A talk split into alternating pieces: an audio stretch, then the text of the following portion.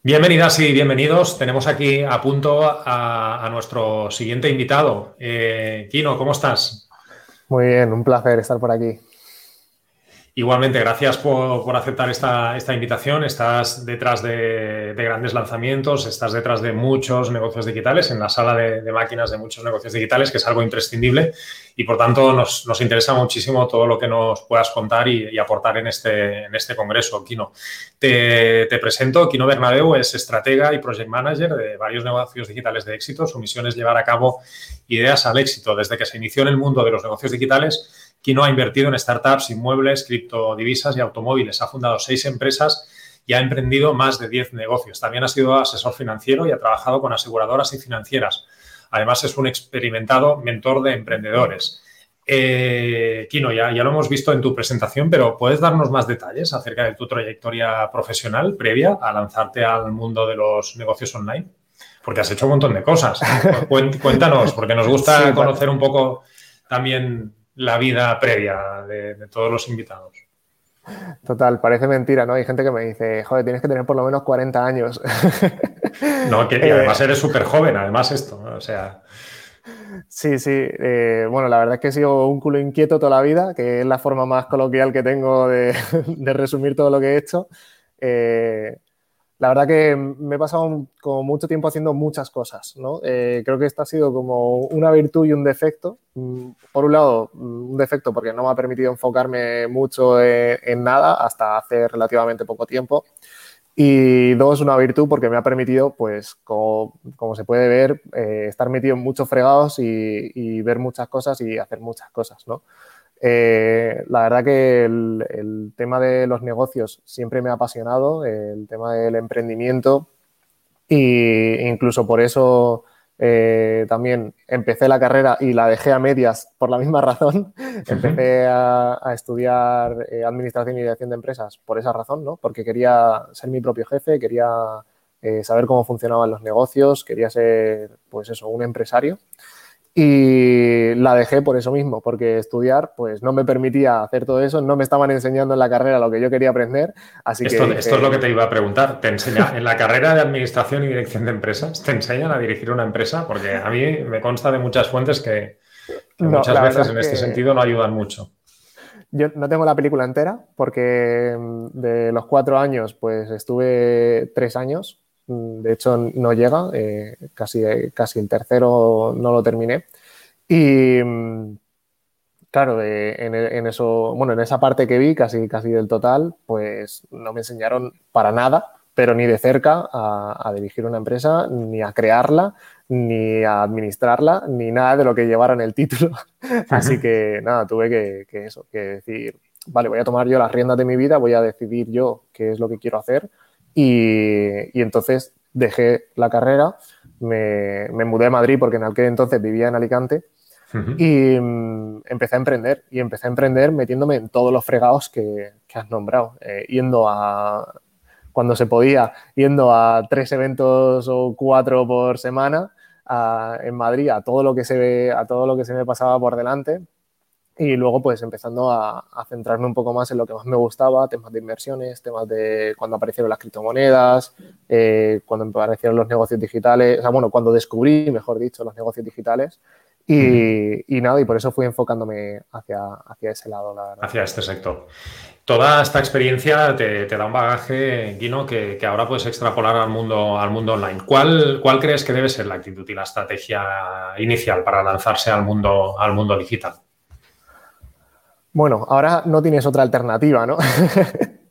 Parece que por la situación actual eh, o te montas en el negocio digital o, parece que, tienes que cerrar la persiana en, pocos meses.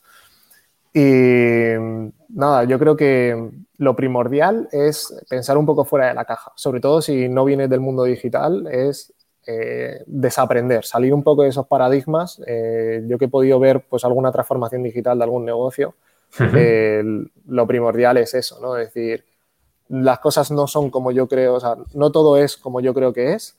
Mm, se puede ver de otra forma, se puede vender de otra forma, se puede mm, comprar de otra forma y, abrirte, pues eso, ¿no? A, que lo digital pues está mucho más aquí que, nunca, que, que no, es tanto como el negocio tradicional y, que abre muchas más posibilidades, la verdad. Eh, y luego, bueno, yo creo que esto es base de todo emprendimiento, no, mm, no desistir, ¿no? Yo creo que la constancia y el que aunque no te salga, continúes, es lo que te va a hacer que, que llegues a éxito, ¿no? Esto, esto, es uno de los, de los aspectos más importantes, ¿eh? no desistir porque hay mucha gente que delante de las primeras dificultades abandona y ahí es donde la han piciado, porque es, obvio que las dificultades van a surgir en el camino y, solo las personas ¿no? que persisten y superan estas barreras de entrada y otras personas tendrían y no superarían son las que consiguen llegar, llevar los negocios adelante. ¿no? Antes con un entrevistado anterior hablábamos del síndrome del objeto que brilla, ¿no? que es ante las primeras dificultades cualquier objeto brillante que ves, ¿no? Abandonas y ya pierdes el foco y, ya la hemos piciado, ¿ok? A mí esto, bueno, no me costó de entender porque lo tenía muy claro, pero, pero sí que tardé tiempo en, reaccionar y, en entender que esto era lo, más importante, ¿no? Porque es que al final sí que era fácil que, te desenfocaras en, otras cosas. Eh, Kino, a día de hoy los lanzamientos son probablemente la mejor forma de, conseguir nuevos clientes para, para nuestras formaciones online, es algo en lo que tú estás muy especializado. ¿Cuáles son los tipos de, lanzamientos más, más recomendables para, un negocio de, cursos online? Bueno, me encanta que me hagas esta pregunta. La verdad es que, mm, eh, bueno, yo estoy metido en, el mundo de, los negocios digitales. Eh, cuando empecé a descubrir eh, qué era lo que más me gustaba como project manager, me di cuenta de que lo que donde más me estaba centrando, donde más me enfocaba era en este tema de los lanzamientos, ¿no? Y aunque ya conocía un poco del sector y tal, eh, empecé a profundizar muchísimo más. Y mm, la, razón también por la que abrí la agencia es porque me encanta, me encantan los lanzamientos, lo disfruto un montón y, además nunca me olvidaré de, en un retiro que, tuve con mi mentor que me dijo que, bueno, le pregunté, ¿qué podría hacer eh, que, pueda estar feliz, que, que disfrute de esto y que y, que no, no, me frustre tanto por, por, por, fallar, por tal igual. Y me dijo, Kino, yo en tu lugar me habría una agencia de lanzamientos y, disfrutaba de ello, ¿no? Entonces, eh, yo creo que también, tomando un poco de atrás lo que, lo que decíamos, ¿no? De, de, es cuestión más de divertirse y de no frustrarse porque no se hagan los resultados que quieres, porque puede que ocurra que, que no se hagan los resultados que quieres. Y, y que vayas un poco también pivotando ¿no? entre los tipos de lanzamiento que, que se te puedan ocurrir. Eh, yo lo que, lo que más trabajo, o si quieres, por, por, lo que podrías empezar, o lo que yo creo más sencillo para empezar en, en tema de lanzamientos, es hacer un webinar.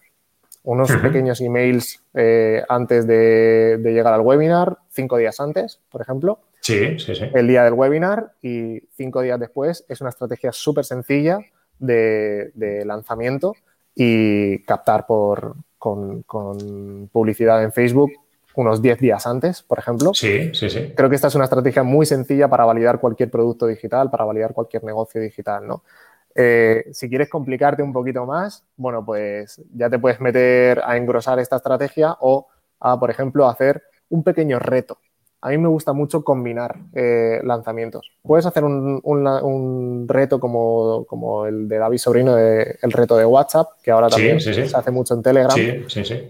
Pero a mí me gusta más combinarlos, más que lanzar directamente por un reto de WhatsApp. Eh, meter un pequeño reto a lo mejor de 3, 4 días, esto lo estamos haciendo además justamente en un lanzamiento que tenemos estas semanas, eh, meter un pequeño reto en el que por email incluso invitar a esas personas a que se unan a un grupo, a que hagan unos pequeños retos que les pongas y mejorar ese webinar que, vas a lanzar con más calentamiento en, ese, en ese pre, ¿no? Y bueno, si quieres complicarte, el conocidísimo PLF, ¿no? el Product Launch Formula, que, tiene una estrategia mucho más allá de los cuatro vídeos que la gente que se piensa que es hacer cuatro vídeos y ya está. ¿no? Hablaremos, hablaremos de esto, de, todo el pre y el post, hablaremos de esto.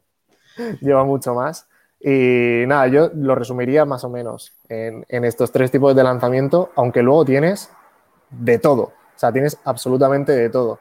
A mí me gusta mucho pensar fuera de la caja, salirme, decir, vale, así es como se están haciendo las cosas hasta ahora, pero puedo combinar ¿puedo mezclar cosas? Sí. ¿Puedo, mm, yo qué sé, eh, coger algo que me gusta del reto y coger algo que me gusta del PLF y empezar a, jugar con ello, a mezclarlos y a crear nuevas ideas y a crear nuevas formas de lanzar, ¿no? Que muchas veces nos encasillamos en, los que existen y, creo que tipos de lanzamientos, pues hay todos los que nos queramos inventar. Sí, es verdad. A veces, a veces eh, salimos ¿no? de lo que está establecido, rompemos las, normas y a veces, y a veces funciona, ¿no? Y, y bueno, también es un ejercicio de, creatividad y de probar cosas nuevas, porque si no probamos no sabremos si tenemos resultados y, a, veces, a veces funciona, ¿no? Y nos, sorprendemos, porque es que si no nos estancaremos haciendo siempre, siempre lo mismo. Hay que, hay que innovar en estrategias y en un mundo digital tan cambiante, eh, muchas cosas en las que se ha innovado hemos visto que han funcionado perfectamente. Eh, Kino, dentro de, los lanzamientos tú hablas de tres piezas clave que, debemos gestionar bien en, unos lanzamientos para, llenar nuestras formaciones. Háblanos de, ellas, de estas tres piezas clave para gestionar bien lanzamientos. Eh, ¿A qué tres piezas clave te refieres de lanzamientos? Perdona. Los tres aspectos más importantes que tú, que tú crees que, en un lanzamiento existen o tenemos que tener en cuenta. Sí, sí, perdona. Pues yo diría que, bueno, punto primordial, yo creo que el producto, ¿vale? Un buen producto eh, te va a servir para después de haber lanzado. Te va a servir para tener casos de éxito, te va a servir para tener pruebas, te va a servir para que más gente venga a, tu siguiente lanzamiento. y, siguiendo un poco la idea que veníamos trayendo desde el principio, ¿no? De no desistir, de, continuar y, no parar, tener un buen producto te va a ayudar a que esa bola de nieve se vaya haciendo más grande. Incluso aunque no te haya salido tan bien la parte técnica, aunque no te haya salido tan bien eh, como esperabas el lanzamiento, si tienes un buen producto, la gente que te haya comprado te va a recomendar, te va a hablar bien de ti, vas a tener un buen, eh, como un buen entorno, un buen, un buen ambiente y va a hacer que esa bola de nieve vaya creciendo mm, por sí sola, ¿no? Entonces, me parece clave eh, en, eh, tener un buen producto y podríamos decir que se, podría ser otra clave hacer una buena oferta. Es decir, plantear bien qué se ofrece. Hacer una buena oferta con que tenga una buena estructura, que, que, sepas transmitir bien el valor que tiene, que, que le sepas dar eh, la importancia que tiene cada parte de tu producto, que, tengas una buena oferta. Construir una, oferta irresistible, ¿no? Una, buena oferta irresistible, Que, sea irresistible de, verdad, pues eh, añadiendo valor y todo lo que comentas. Eso es. Y por supuesto, la captación. La parte de captación a mí me parece primordial. O sea, creo que es un punto clave en, los lanzamientos y es un punto en el que eh, mucha gente peca de, por ejemplo, no invertir en publicidad o no invertir lo suficiente en conseguir que la gente vea lo que estás ofreciendo. Porque ¿de qué importa? es esencial, es esencial, claro. ¿De qué importa tener eso, un producto de la hostia, si nadie lo está viendo y, nadie puede ver esa oferta y nadie puede aprovecharse de ello, ¿no? Entonces, la parte de captación me parece primordial, pero vamos, eh, súper, súper, súper importante y es uno de los grandes bloqueos de muchas personas que no crecen y que no escalan con sus negocios. Y es porque no, o no invierten directamente en publicidad o no invierten en captación o directamente, eh, no, o sea, como que se han, encontrado como un bloqueo de yo no invierto más de esto y le da miedo invertir más y no quieren eh, superar. Sí, pero esto, esto es esencial, ¿eh? porque cuando, hmm. cuando paramos de comprar tráfico, eh, las ventas se paran de golpe. Es decir, bueno, pueden no pararse de golpe, pero pueden pararse de golpe. Es decir, que, tenemos que estar nutriendo de, nuevas audiencias constantemente nuestros embudos, porque es lo que tú dices, es, es de una importancia para crecer y seguir, y seguir vendiendo imprescindible. Sí, y si quieres un flujo recurrente, perdona Jordi, si quieres un flujo recurrente, tienes que buscar a gente nueva.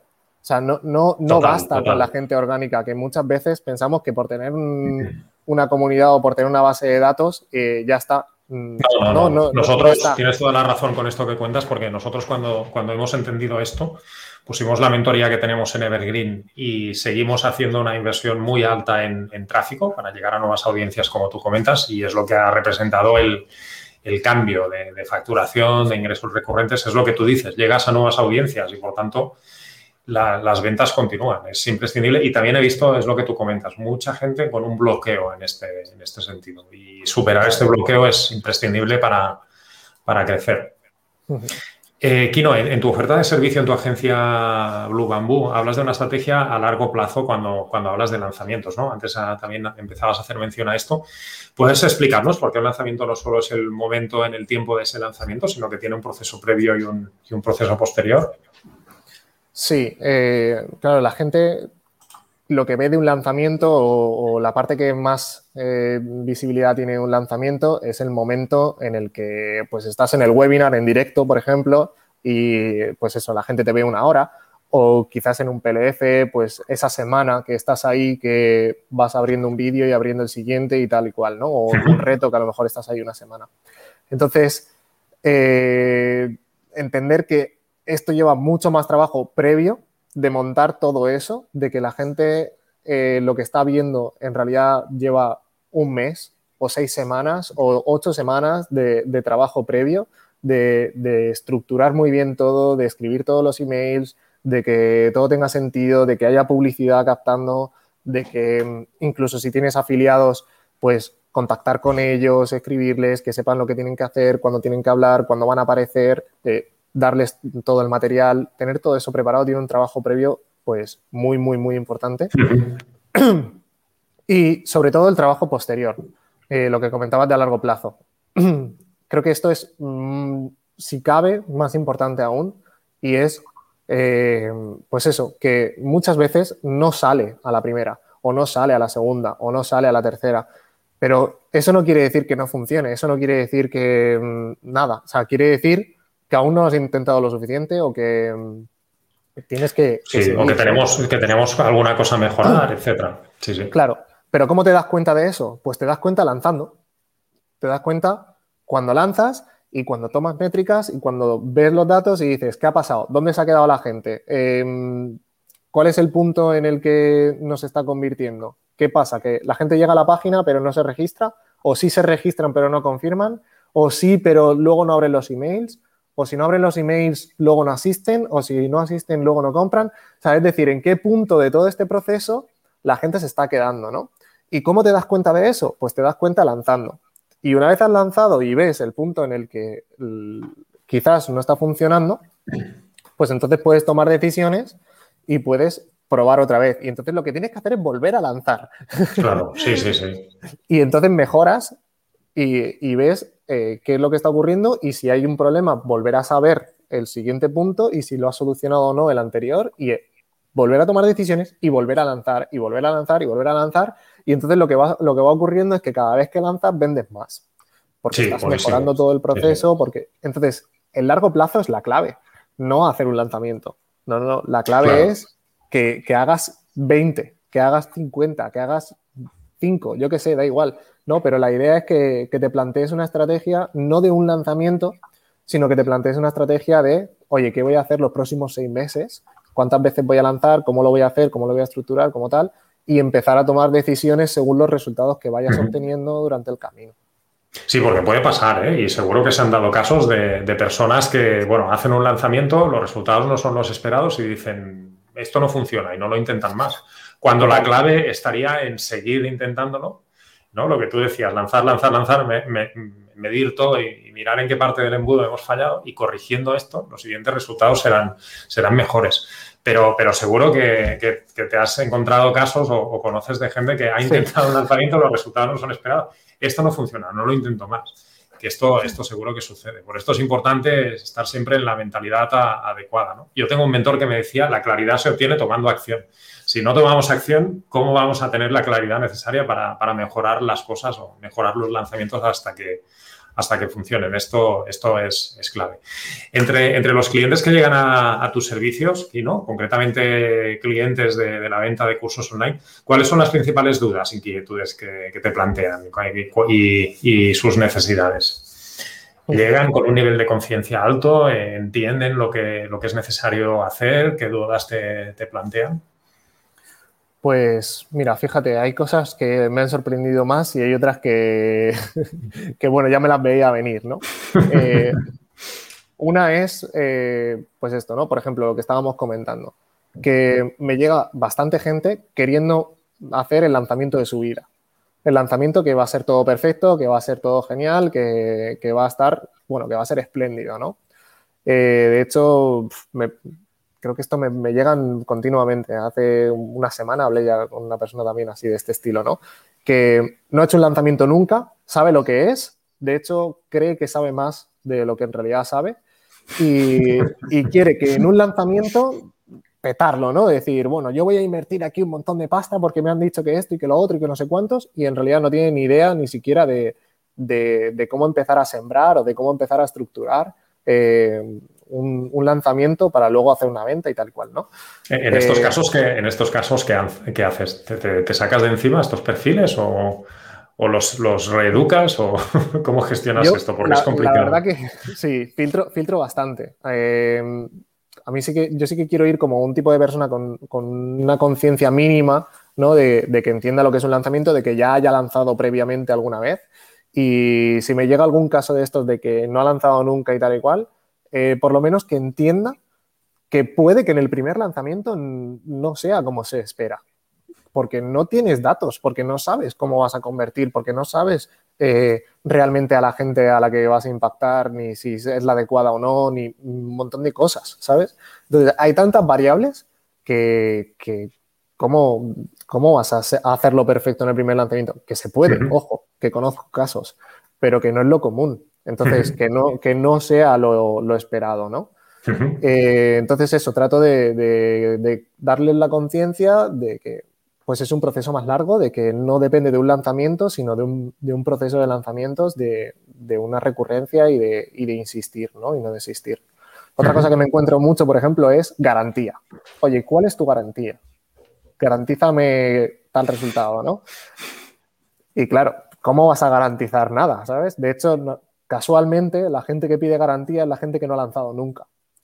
Eh, la gente que ya ha lanzado alguna vez, por eso me gusta también, pues eso, un poquito de conciencia, ¿no? Un poquito de, nivel de conciencia, porque la gente que ha lanzado alguna vez entiende que no, no hay garantía de, un resultado. Hay garantía de, pues, de tener experiencia, por ejemplo, de saber responder ante adversidades. Hay garantía de, ser un profesional y, de tener resultado. Hay, eso, esa es la máxima garantía que puedes tener. Nadie te puede garantizar un resultado, ¿no? y, que no, depende solo de un solo factor y que, no, y que la garantía tampoco depende únicamente de ti, también depende en parte de ellos, en fin, entran en juego aquí un montón de cosas. Entran en juego muchísimas cosas, muchísimas, muchísimas. Además, aquí ¿no? está, está el tema de saber investigar e identificar bien el, público al que nos dirigimos. Este es uno de los aspectos de todo lo que comentábamos que, también pueden ser, eh, pueden influir, ¿no? Eh, identificar el target al que, necesita esta, esta, formación que vendemos con un lanzamiento, ¿cómo recomiendas gestionar la, identificación de, la audiencia ideal para nuestro, para nuestro lanzamiento? Es, una, es un proceso, es una carrera de fondo. Eh, supongo que pues, recomiendas que antes de lanzar se haga este trabajo previo, ¿no? Porque si no nos podemos pegar una, una hostia increíble. Sí, es un, es un, reto bastante bueno, por decirlo de alguna forma, eh, pues eso, encontrar al avatar, ¿no? Ese cliente ideal y dar con él, ¿vale? Porque una, cosa es la idea que tú tienes de la persona que te va a comprar y otra muy diferente es la, realidad, ¿no? Em, a mí, de hecho, de lo que mejor me ha funcionado, y voy a hablar de lo que me ha funcionado, no de lo que yo creo, de lo que mejor me ha funcionado ha sido siempre al tener un mínimo, una, una mínima base de datos, un mínimo algo para, poder empezar a identificar ese cliente ideal, para poder identificar ese público objetivo que, es el que de verdad luego te va a convertir. Porque, bueno, hay gente que no está muy de acuerdo, pero hay otras personas que sí, que es que el mercado, yo creo que siempre el mercado tiene la razón, ¿no? Entonces, que tú vendas o no vendas, pues si vendes, eh, lo estarás haciendo bien y si no vendes, pues entonces es porque no está siendo a la persona adecuada o porque no, no sé qué, ¿no? Pero el mercado siempre tiene la razón. Entonces, eh, si estás vendiendo, pues ese es tu público ideal y le estás dando la oferta correcta, ¿no? Eh, cuando tienes una pequeña base de datos, pues los públicos similares siempre funcionan de maravilla, o al menos a mí siempre me han funcionado de maravilla. Funcionan, eh, Entonces, empezar a tirar de ahí para identificar a tu público ideal creo que es clave.